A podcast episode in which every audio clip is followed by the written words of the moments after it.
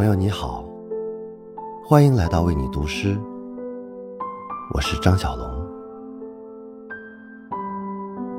我们大多在城市里生活的太久了，很少有人知晓那些每日里在大山深处所发生的奇迹。或许，雪落在铁皮屋顶上和雪落在林间松树上，这两者之间。是截然不同的感觉吧。今晚，我想为你读一首诗人张直浩的作品《胭脂山的树叶红了》。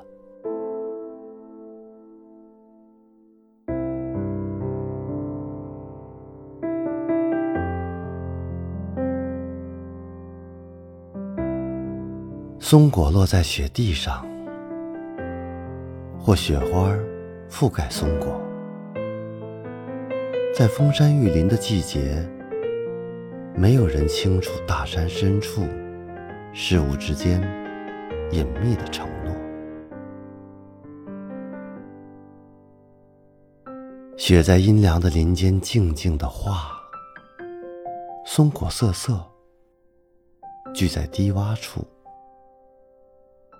他们在各自的命运中走动，